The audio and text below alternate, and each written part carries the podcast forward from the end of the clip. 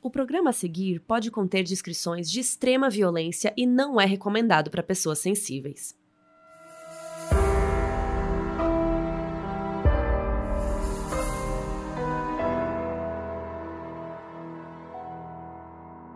Oi Brasil, aqui é a Carol Moreira. E aqui é a Mabê, e no episódio de hoje a gente vai contar a história da Elizabeth Short, que morava em Boston e se mudou para Los Angeles em 1946. A Elizabeth procurava encontrar na cidade oportunidades para ser famosa e pensava até em seguir a carreira de atriz. Mas infelizmente ela acabou cruzando o caminho de alguém muito perigoso. E encontrou a fama de um jeito que ninguém quer encontrar. Hoje a gente vai contar a história da Dália Negra.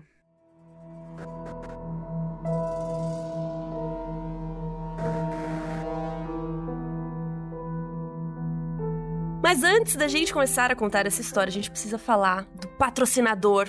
Yeah! Somos chiques. Muito chique. Um patrocinador que vocês nunca ouviram falar, é uma novidade aqui para vocês, que é a Intrínseca e o Clube Brand Intrínsecos. Primeira vez Chocada. Chocada. Como assim? Gente, é. Se você não conhece, se você ainda não ouviu a gente falar, a gente tá falando do Intrínsecos, que é o clube de assinatura literária da editora Intrínseca. Quem é assinante do clube recebe todo mês um livro surpresa que vai sair na livraria normal? Vai, mas você vai receber antes e numa edição super especial de capa dura, que tem um projeto gráfico super diferente, lindo, é coisa de colecionador. E ainda todos juntos viram arco-íris, né? Todos, cada um tem uma o cor. O famoso arco-íris da Carol Moreira. e você recebe o livro 45 dias antes dele sair na livraria. Então, assim, gente exclusivo, né, meninas? E aí vem uma caixinha, vem o livro, vem uns brindes super exclusivos, vem uma revistinha e quem assina também tem acesso ao Clube Intrínsecos Digital, que é uma plataforma onde você pode se aproximar ainda mais do conteúdo daquele livro e deixar a experiência muito mais legal. Inclusive, a gente já fez um episódio, né, amiga, pro Clube Intrínsecos Digital. Então, quem assinou Sim. Intrínsecos já ouviu um episódio do Modus que nunca teve por aqui. Nunca foi ouvido. Nunca, Nunca foi ouvido antes. Nunca foi saído. Nunca foi saído. Vai sair ainda, mas o pessoal da Intrínseca já recebeu isso há muito tempo. Exatamente, porque tinha a ver com o livrinho ali do mês, né?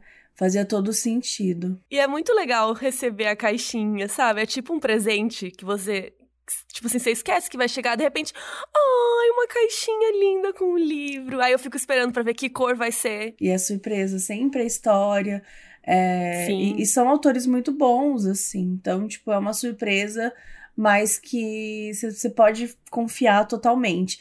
E tem muita gente que às vezes fala, ai, eu tenho medo de assinar, né? Porque às vezes assusta, né? Ah, eu vou fazer uma assinatura de um livro, mas eu nem sei o livro que eu vou receber. Dá uma olhada nas edições anteriores, dá uma pesquisada nos livros, vê se é mais ou menos algo que você curte porque vale super a pena, sabe? É, tem livro de todo jeito, né? Tem mais romance, tem mais que é suspense. Tem, esses dias teve até aquele Pátria, que depois virou uma série também, que tá aí na HBO. Então tem de tudo, assim, é bem legal. E, gente, se você tiver interesse, a gente vai colocar o link na descrição do episódio para você assinar o Intrínsecos e criar o seu próprio arco-íro também.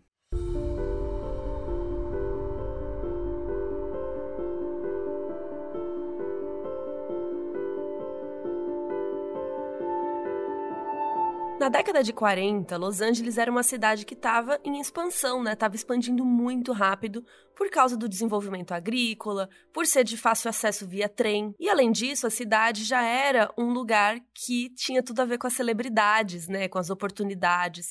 E isso fazia com que muitas pessoas se mudassem para lá. Era muito comum que as mulheres trabalhassem como garçonetes na região lá de Hollywood Boulevard. E também, né, corriam atrás do sonho de serem atrizes, de serem famosas, de serem reconhecidas. Além da expansão cultural e do grande fluxo de pessoas, Los Angeles também expandiu geograficamente. Era uma cidade que mudava muito rápido nessa época. E depois da Segunda Guerra, o governo começou a usar terrenos que antes eram usados como bases para pilotos da Força Aérea para construir casas, para construir coisas que beneficiassem a população. Como diz a Mabê, até aí tudo bem.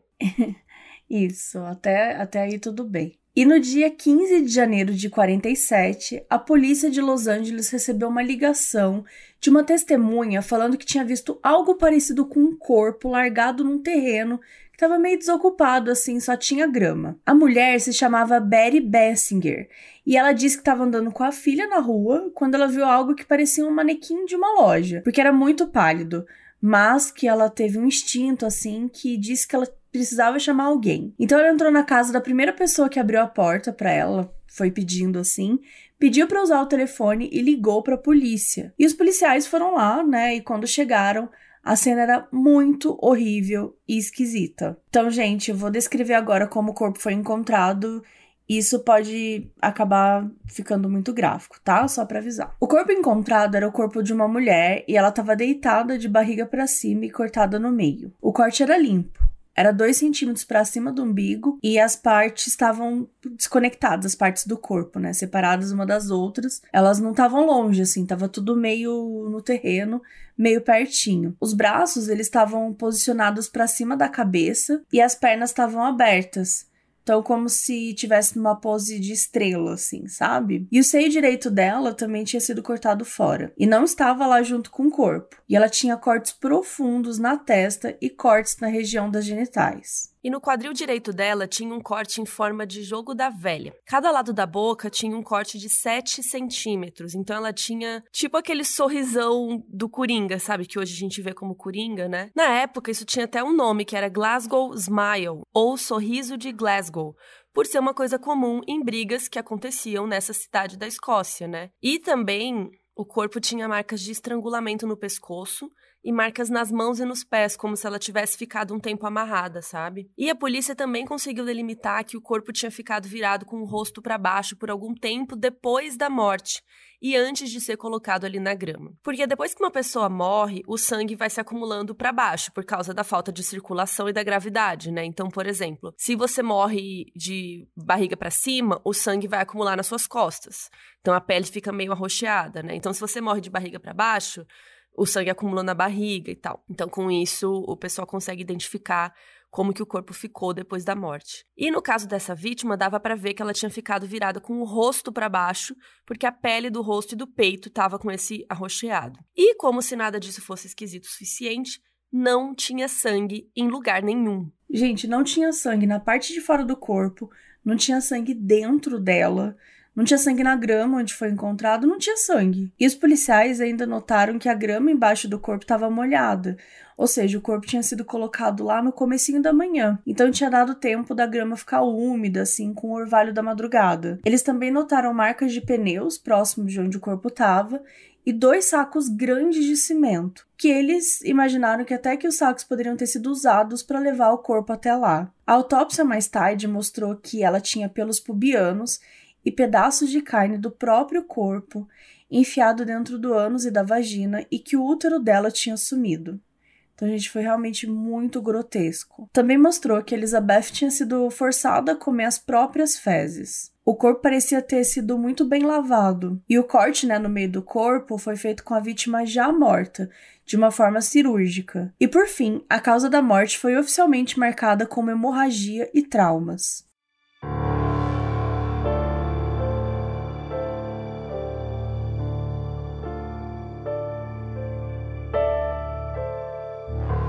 Assassinato chamou a atenção da mídia, e mesmo que a polícia tenha chegado rápido, né, depois da ligação da testemunha, a imprensa também foi muito rápida e tinha chegado lá e tirado várias fotos da cena do crime, de quando os policiais chegaram e tal. E o crime era muito interessante, entre aspas, para os jornais, porque ele tinha características brutais, né, infelizmente, mas que as pessoas ficavam curiosos para saber. E também pelo fato da vítima ser uma mulher que era muito bonita, muito jovem. Daquele dia em diante, o caso era a primeira página do principal jornal da região, o Los Angeles Examiner, que inclusive chegou a publicar uma foto do corpo no jornal e é uma foto que meio que nem existe. Por quê? Uma das fotos mais famosas do caso e tal é uma em que o corpo tá estirado na grama e coberto com um lençol. Talvez você já tenha até visto essa foto se você procurou sobre esse caso. Só que a foto original, o corpo tá sem o lençol. Ela foi editada pelo jornal para a foto ser minimamente publicável, né? E logo no comecinho da investigação, a mídia já tinha criado um nome para essa vítima, que era Dália Negra. Dália é uma espécie de flor e o nome escolhido pela imprensa era uma referência ao filme Dália Azul, que tinha saído alguns meses antes. Além disso, o cabelo da vítima era super cheio e preto, que lembrava um pouco essa flor. E assim, aqui cabe um, um parênteses, gente. Hoje a gente sabe que no português a palavra negro, negra, só é usada como adjetivo quando a gente estiver se referindo a uma pessoa negra e nunca quando estamos falando de um objeto, é, de alguma coisa que não seja uma pessoa, tipo uma flor. E assim, esse nome foi pelo qual o crime ficou conhecido, então assim, não cabe a gente mudar, né, o nome, mas o correto nesse caso seria Dália Preta, né? Enfim, só um comentário aqui pra gente lembrar disso. Quem viu o caso de longe, parecia até que a mídia e a polícia estavam trabalhando juntas para identificar a vítima, enfim, traçar os últimos momentos porque eles estavam sempre juntos, mas a verdade era outra. O que o jornal Los Angeles Examiner é, buscava desde o começo era um grande furo de reportagem e tal, e sempre ficava em cima do caso. Ficava enchendo o saco da polícia, tentando descobrir tudo. E aí nessa de ficar em cima, às vezes ajudava e às vezes atrapalhava. Mas a principal ajuda que eles deram foi na hora de identificar a vítima, porque o corpo não tinha nenhuma identificação explícita, né, de um documento, alguma coisa assim, mas tinha digitais, né? Então a polícia colheu as digitais da mulher e tinha alguma esperança de que tivesse no banco de dados do FBI. A polícia de Los Angeles planejava né, enviar essas digitais por airmail que era um serviço de correspondência que usa avião e tal, e é mais rápido. Só que o jornal tinha uma máquina que era tipo uma irmã mais antiga do fax, assim, chamava Sound Photo.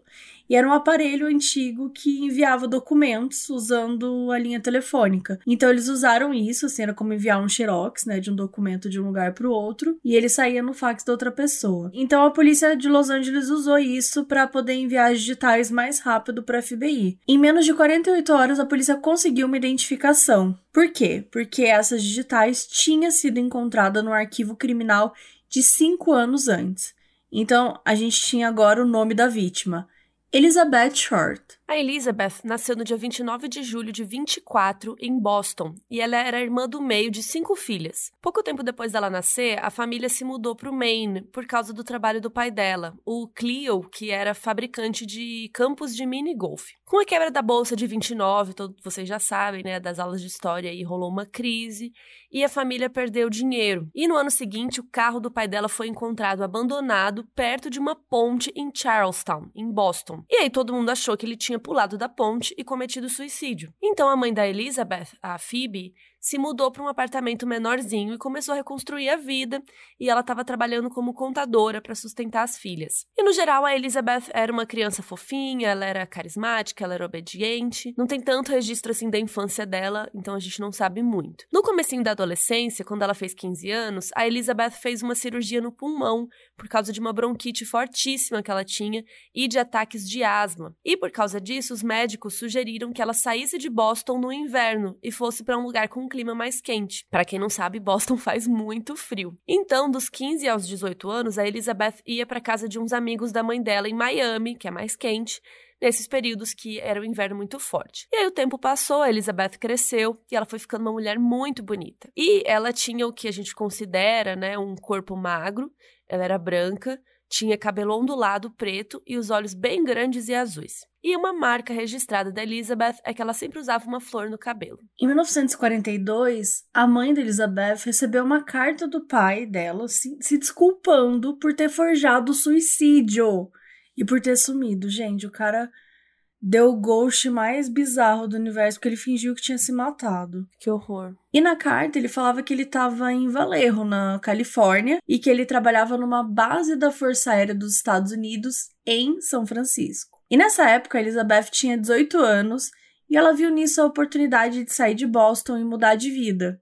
Então ela resolveu que ela ia morar com o pai dela. E eles fizeram um trato. Para ela não pagar aluguel na casa dele, ela faria as coisas de casa, tipo cozinhar e manter a casa limpa. A Elizabeth concordou com isso tal e se mudou para lá em dezembro de 42. O pai dela chegou até a mandar dinheiro para poder ajudar na mudança, assim, é uns 800 dólares. Só que essa ideia não deu muito certo, porque ela chegou na Califórnia, estava deslumbrada com todas as possibilidades E ela passava a maior parte das noites fora de casa, em festa, conhecendo gente nova. Era jovenzinha, né, gente? Tava querendo curtir.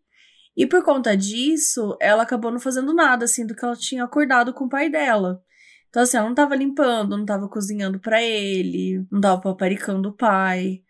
Então, depois de ter ficado com ela na casa, assim, três semanas, o pai dela surtou, disse que ela tinha que se mudar, que não queria mais ela lá. E Elizabeth saiu de lá em janeiro de 43. Mas ela não quis voltar para casa da mãe, então a Elizabeth decidiu que ela ia procurar um emprego e um jeito de continuar na Califórnia. Foi então que ela arranjou um emprego em Camp Cook, numa base militar. E lá ela trabalhava num espaço que chamava Post Exchange, que era tipo um bazar que vendia roupas e outros itens, e o dinheiro das vendas era usado para manter a base. Pessoas que conheceram a Elizabeth nessa época diziam que ela não era uma pessoa que fumava nem bebia e que no começo nem falava com os soldados. Mas depois ela foi se soltando e ela saía em encontros com vários soldados, cada um num dia. Eu, eu vi e gritei, perfeito. E depois de ficar nove meses, ela saiu de Camp Cook. E ela foi presa em setembro de 43 em um bar por estar tá bebendo sendo menor de idade, já que ela ainda tinha 19 anos e a idade lá de álcool, né, para poder beber nos Estados Unidos é 21 anos. E por causa dessa prisão que as digitais da Elizabeth estavam no banco de dados do FBI. A polícia mandou ela de volta para Boston, mas ela não ficou lá. Ao invés disso, ela foi para Miami ficar na casa dos amigos da mãe dela e ela ficou na Flórida por mais uns anos. enquanto ela morava lá, a Elizabeth conheceu um major da Força Aérea dos Estados Unidos e ela pretendia casar com ele, mas esse major morreu num acidente de avião em 45, um pouquinho antes da Segunda Guerra acabar. E em julho de 46, ela viajou para Los Angeles para ficar com um outro major da Força Aérea.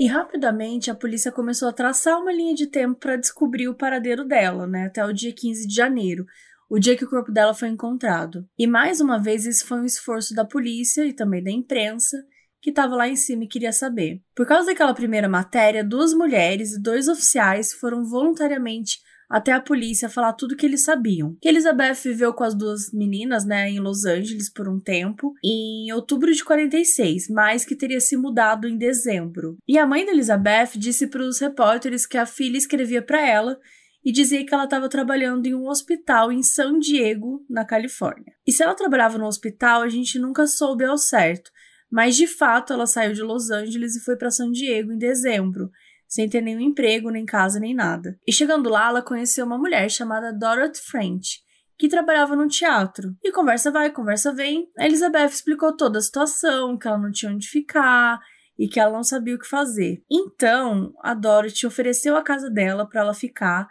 E Elizabeth ia ficar só um tempinho, mas acabou ficando o mês inteiro. E no dia 8 de janeiro de 47, a Elizabeth se despediu da Dorothy e viajou de San Diego para Los Angeles de carona com um namorado chamado Red Manley. No dia 9, no fim da tarde, a Elizabeth ligou para o Red pedindo que ele levasse ela até o Biltmore Hotel, dizendo que ia encontrar uma das suas irmãs, a Virginia. Os funcionários do hotel disseram ter visto ela usando o telefone público do saguão desse dia para ligar para alguém e que ela estava meio agitada. Pela linha do tempo da polícia e dos repórteres, essa é a última vez que alguém lembra de ter visto a Elizabeth com vida. No dia 24 de janeiro, alguns dias depois do corpo ser encontrado, o Los Angeles Examiner, que era o principal jornal que estava em cima do caso e tal, recebeu a primeira de algumas cartas do suposto assassino. Essa primeira carta era, na verdade, um bilhete que estava escrito: Aqui estão os pertences da Dália. Carta em breve.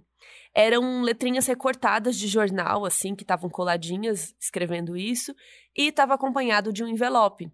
E no envelope estava o caderno de endereços da Elizabeth, com algumas páginas arrancadas e a certidão de nascimento dela. Depois realmente chegou uma segunda carta e nela o suposto assassino dizia que ia se entregar no dia 29 de janeiro às 10 da manhã, mas isso não aconteceu. E depois outra carta chegou no jornal falando que ele tinha desistido porque ele sabia que não ia conseguir uma sentença justa, né, uma boa negociação. Um dia depois disso, os sapatos e a bolsa da Elizabeth foram encontrados em uma uma lixeira. Em seis dias, muitos outros bilhetes e muitas outras cartas do suposto assassino chegaram na redação do jornal. Mas, tirando a primeira, que realmente chegou com um pacote que tinha os pertences dela, a maioria desses outros bilhetes e cartas foram guardados, mas descartados pela polícia por poderem ser de qualquer pessoa, né? Não necessariamente eram do assassino. E desde que o legista falou que a pessoa que tinha cortado Elizabeth, né, no meio, fez de uma forma muito precisa e cirúrgica, a polícia já começou a considerar que o assassino poderia ter algum conhecimento médico. Além disso, a polícia acreditava que o crime tinha sido cometido num lugar onde o assassino tivesse acesso a drenos e água corrente para poder drenar o, o, sangue do corpo e depois lavar ele. No dia 25 de janeiro, a polícia fez um pedido para que as escolas de medicina e de ortodontia, lá assim da área, cedessem os arquivos e nomes de todos os alunos e também pediu arquivos e nomes dos alunos que poderiam ter alguma matéria relacionada com anatomia. 300 nomes foram analisados pela polícia de Los Angeles, só que no dia 6 de março eles concluíram que a busca não estava levando a lugar nenhum, porque pouquíssimos alunos tinham arquivos na polícia e os que tinham não era suficiente para ligar eles ao crime, que não era, né, nada parecido com isso e tal. Pelo menos 27 pessoas confessaram terem matado a Elizabeth. Então, assim, as pessoas chegavam, contavam várias histórias, daí quando a polícia ia confrontar, é, buscar, né, algum tipo de álibi, elas sempre encontravam, ou então até na forma que a pessoa confessava, a polícia percebia que não, ela não sabia do que ela estava falando, que não era nada verdade, então todas essas pessoas foram é, deixadas de lado, assim. Não era nenhuma confissão que realmente valia a pena ir atrás. E apesar de todas essas confissões, é, hoje, que é 74 anos depois do corpo da Elizabeth ter sido encontrado, esse crime nunca foi solucionado. E assim como o caso do Jack Stripador, né, que a gente já falou aqui no episódio 50, foi o primeiro desse ano, a polícia tinha alguns grandes suspeitos, e a gente vai trazer os mais importantes.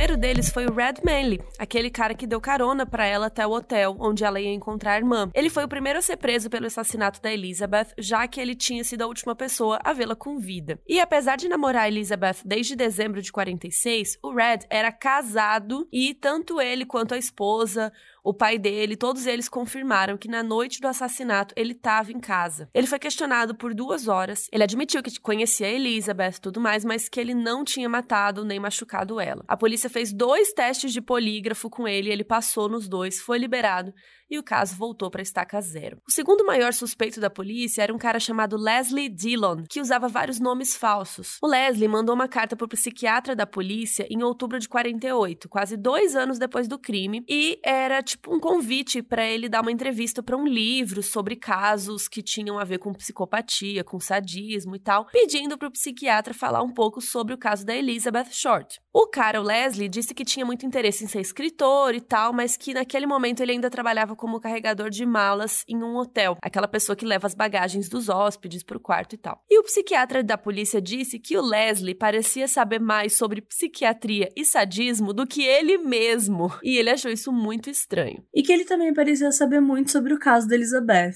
Mas assim, muito, no nível que chegava a ser até um pouco suspeito como se ele soubesse coisas que só o assassino poderia saber. Então, o psiquiatra ele marcou um encontro com Leslie com esse plano de conversar mais assim sobre o livro dele, né?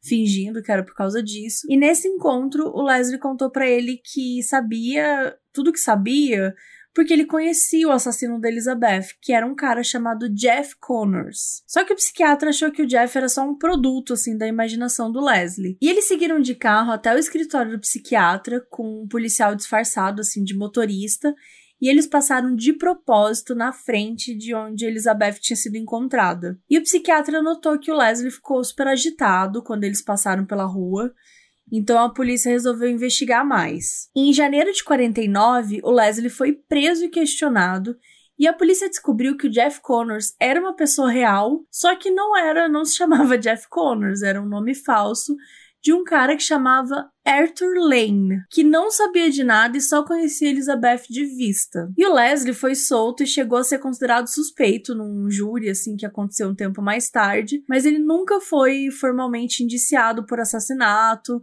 nenhum porque era tudo circunstancial. E mesmo tendo sido o melhor suspeito depois do Red, o nome do Leslie hoje em dia nem aparece na lista de suspeitos oficiais da polícia e ficou por isso mesmo. Assim como no caso do Jack o Estripador, o caso da Elizabeth também reúne muita gente na internet que procura suspeitos de forma independente, né, analisando pistas e tal que a polícia tinha. O Mark Hansen é um desses suspeitos que alguns teóricos do caso acreditam. O Mark chegou nos Estados Unidos em 1919. Ele era um imigrante da Dinamarca que se mudou para Los Angeles em 21. E ele era dono de muitos teatros, bordéis e bares da cidade. E algumas pessoas acreditam que a Elizabeth era garçonete em um desses lugares que ele era dono. Na época, Elizabeth morava com uma mulher chamada Anne Toth, que veio a ser uma atriz super famosa da época e falava para ela que o Mark era super ciumento e temperamental. As duas dividiam um quarto de hotel e em dezembro, quando a Elizabeth saiu de Los Angeles e foi para San Diego ficar na casa da Dorothy, aquela mulher que ela conheceu num teatro e tal, a Dorothy era conhecida da Anne. E assim que o assassinato da Elizabeth saiu no jornal e tal, o Mark e a Anne foram voluntariamente na polícia falar que eles conheciam ela, eles deram depoimentos e tal. Quando a polícia recebeu o caderninho de endereços da Elizabeth, naquele primeiro envelope lá, eles notaram que o caderno tinha o nome do Mark na capa. E quando mostraram isso para ele, ele falou: "Ué, ela deve ter pego o caderninho da casa dele, ele nem sabia que estava com ela, sei lá. E como tudo nesse caso, né, a polícia não tinha muita coisa contra o Mark, era tudo muito circunstancial. E além dessa investigação, ele não tinha antecedentes criminais, ele não era conhecido por ser violento, não deu em nada. E ele acabou sendo liberado. E por último, nos principais suspeitos quando se fala do caso de Elizabeth, é um cara chamado George Hodel, e até hoje muita gente acredita que ele é o verdadeiro assassino. O George era um médico especializado em doenças sexualmente transmissíveis e ele também era influente no meio das celebridades assim de Hollywood. Várias testemunhas comentaram que Elizabeth era uma das novas namoradas do George. Só que inicialmente não foi por causa do assassinato dela que o George entrou na mira da polícia, porque em outubro de 1949, uma das filhas dele, chamada Tamer, que na época tinha 14 anos, acusou o pai de ter estuprado ela. E ele chegou a ser julgado e apesar de três testemunhas diferentes terem dito que viu o George estuprando ela. Ele foi inocentado do crime. Nossa. Bom, foi mais ou menos depois desse julgamento que o envolvimento do George no caso da Elizabeth começou a ser considerado. Algumas pessoas disseram que a Elizabeth era namorada dele, e daí a polícia de Los Angeles grampeou os telefones da casa dele em fevereiro de 50, na esperança dele ligar para alguém e falar alguma coisa. E na primeira noite depois do grampo, ele estava conversando com um amigo no telefone e ele falou as seguintes palavras: Abre aspas. Vamos supor que eu tenha matado a Dália Negra. Ninguém pode provar isso agora. Eles não podem mais falar com a minha secretária porque ela tá morta. Eles acharam que tinha algo suspeito. De qualquer forma, talvez eles já tenham até adivinhado que eu matei ela.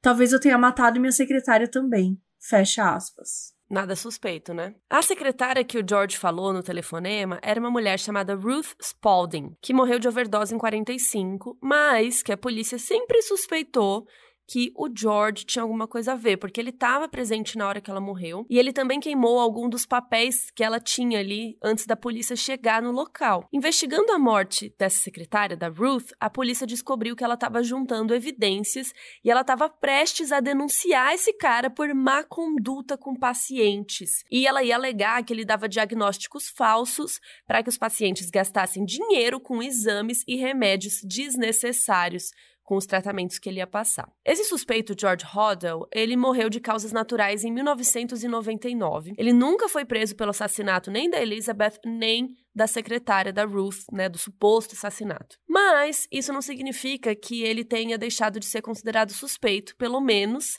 por essas pessoas que investigam o caso independentemente. E a maior reviravolta dessa teoria, gente, na verdade, é que uma das pessoas que mais apoia essa teoria é um ex-detetive da polícia de Los Angeles, chamado Steve Hodel, também conhecido como filho do George. Ele acredita piamente que o pai matou a Elizabeth que, além de namorada, ela também era paciente dele. E, embora algumas pessoas acreditem que a opinião dele pode ser enviesada, porque a Tamar é a irmã dele, né? Aquela que foi estuprada pelo pai e tal. Então ele poderia estar buscando vingança. E o Steve chegou a escrever quatro livros analisando as linhas do tempo, analisando documentos e outras teorias que provariam que o George é o assassino da Dália Negra da Elizabeth. Segundo o Steve, o carro que o pai dele usava na época era muito parecido com o carro que algumas testemunhas viram perto de onde o corpo foi encontrado. E alguns dos bilhetes enviados para a polícia tinham a caligrafia que, de acordo com ele, era muito parecida com a do George.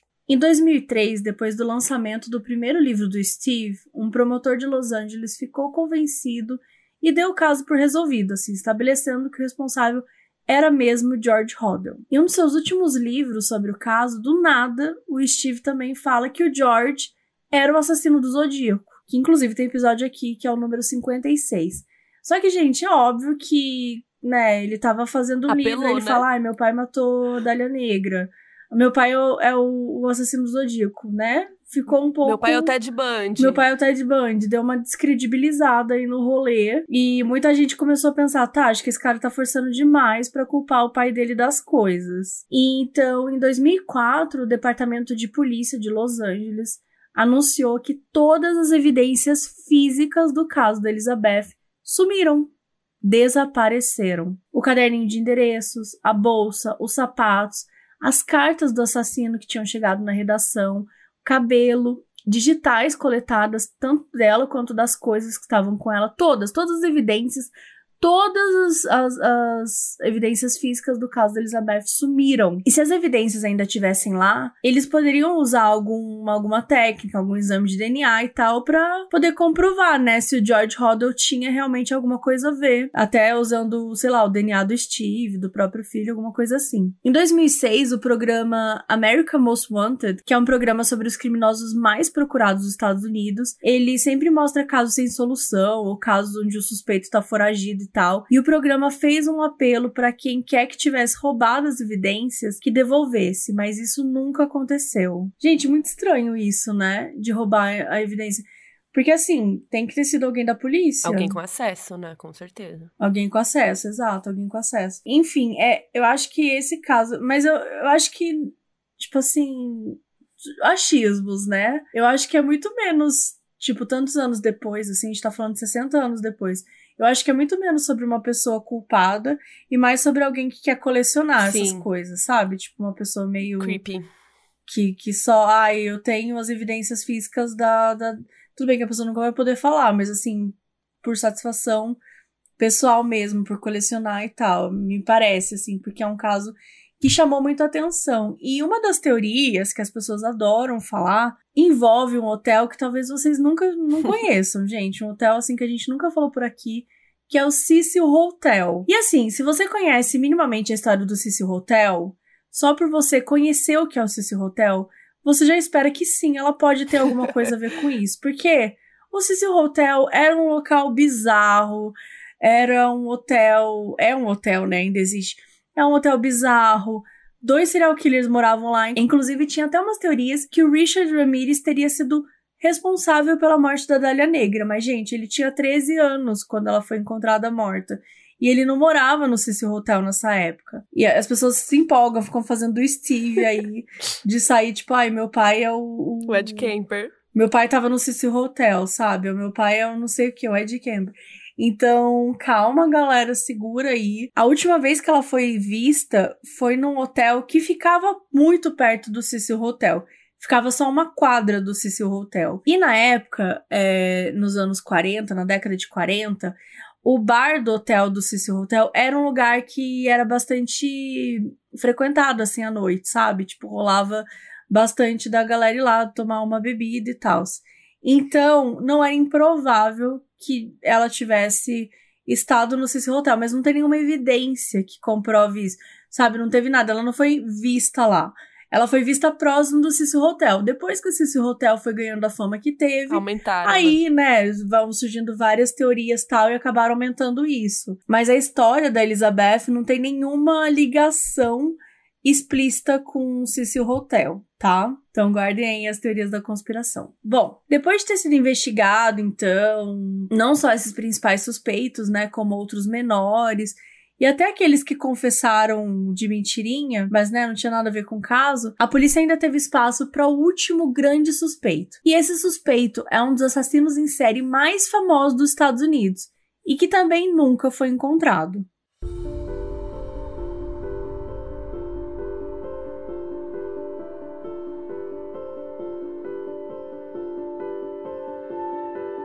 Na década de 30, a cidade de Cleveland, em Ohio, era um crescente polo industrial, especialmente numa região chamada Lake Erie. Uma linha de trem que passava pela cidade fazia com que a movimentação por lá fosse constante, mas também fez com que a população operária e mais pobre crescesse muito e a região acabou virando palco para vários crimes. E um dos principais crimes foi de um assassino em série. Em setembro de 35, dois adolescentes estavam andando por essa parte do Lake Erie e encontraram um corpo decapitado de um homem. Os dois chamaram a polícia e quando eles chegaram lá, eles viram que de fato era o corpo de um homem que estava nu com marcas de cordas nos braços e nas pernas, e o principal, o corpo tinha sido drenado de todo o sangue e também não tinha nenhuma mancha, não tinha sangue, não tinha nada ali onde o corpo foi encontrado. O pênis do homem tinha sido cortado e não estava lá. O responsável por esse e outros corpos que apareceram em condições muito parecidas depois ficou conhecido como Cleveland Torso Killer torso, né, de, do torso, da parte do corpo, assim. Apesar dos esforços da polícia, essa série de assassinatos nunca foi solucionada, não tinham suspeitos, além dessa ideia, de novo, de o responsável talvez ser um médico. E eles acreditavam que o assassino tinha se mudado para o oeste. Por causa das similaridades, alguns teóricos acham que a Elizabeth Short pode ter sido uma vítima do Cleveland Torso Killer, mesmo ela tendo sido encontrada com a cabeça. E a gente vai contar toda a história do Cleveland Torso Killer só para quem é do Catarse.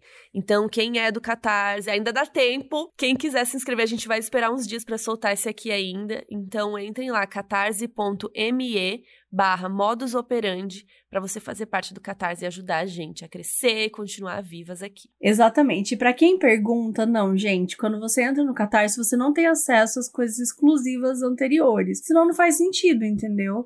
Então, assim, para você ter acesso ao conteúdo exclusivo, você tem que entrar ali um pouquinho antes. Então, essa semana você ainda tá tranquilinho de entrar ainda pegar esse conteúdo novo da Elizabeth Short. Mas é, é isso, tem que ficar ligadinho. Então vamos voltar. Mesmo em 1947, esse caso ele já era considerado arquivado. E mesmo assim, em setembro de 49, um júri foi montado para o caso da Elizabeth Short. Normalmente o júri serve para decidir né, se a promotoria tem ou não provas suficientes para montar um caso contra um determinado réu. E nesse caso específico, o júri também tinha autoridade para investigar casos ou problemas na comunidade e fazer recomendações a partir das provas e das coisas que eles tinham analisado. Olha, Carol, se você estivesse participando desse júri, você tá podendo investigar também. Podem me chamar. E o júri decidiu que o caso da Elizabeth e também outros casos tinham sido vítimas de uma série de falhas e má conduta por parte da famosa, né, a famosa polícia. Então, que a polícia de Los Angeles teria tido uma série de falhas mesmo na investigação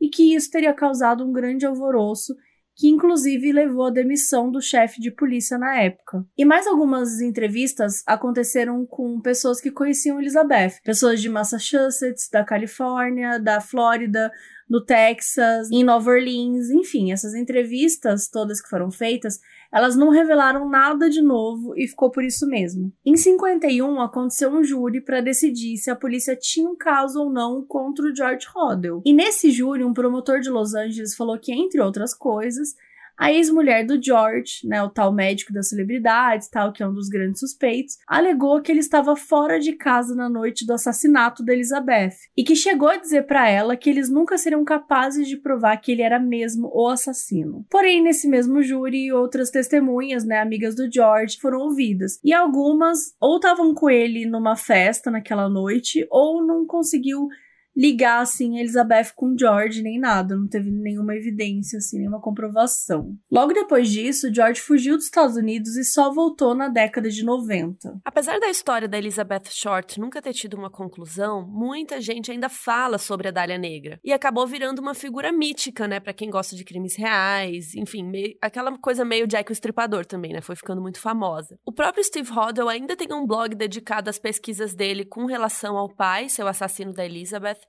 e ele tem uma página na internet, quem quiser entrar é stevehodel.com. Hodel escreve H-O-D A história da Elizabeth continua sendo inspiração para várias obras na cultura pop, né? Tem o livro True Confessions, do autor John Gregory Dunne, foi inspirado nesse assassinato e virou até um filme estrelado pelo Robert De Niro. Na história, um detetive descobre um grande esquema de corrupção na polícia de Los Angeles que acoberta o assassinato de uma garota de programa. Outro livro sobre o caso se chama The Black Dahlia e foi escrito pelo James Elroy.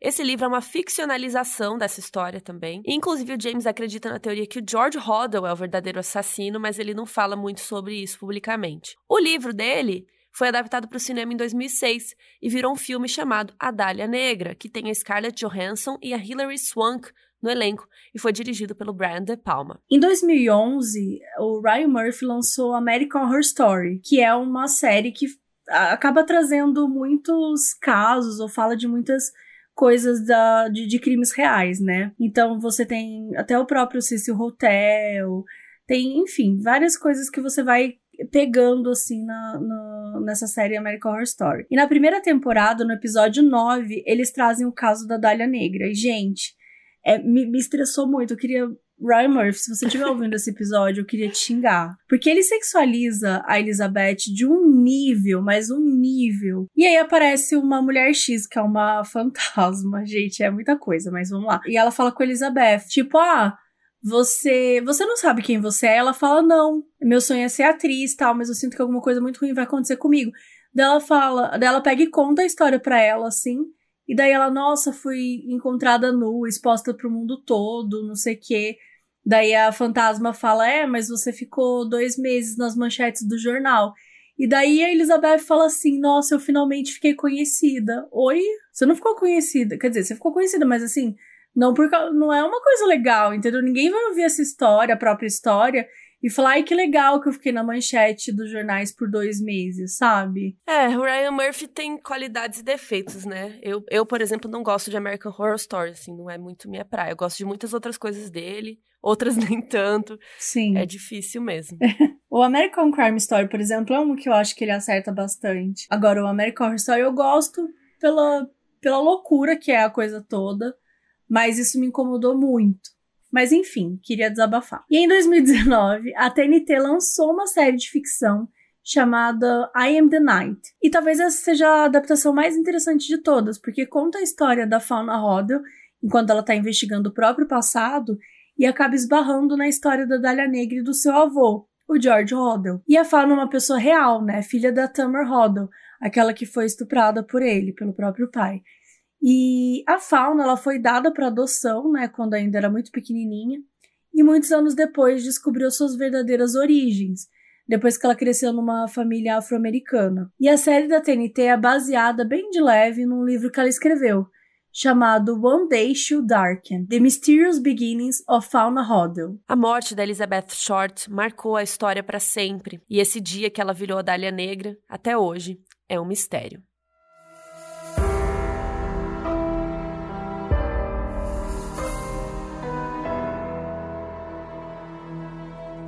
Esse episódio foi escrito por Dude Saldanha e apresentado por Carol Moreira e Mabel Bonafé.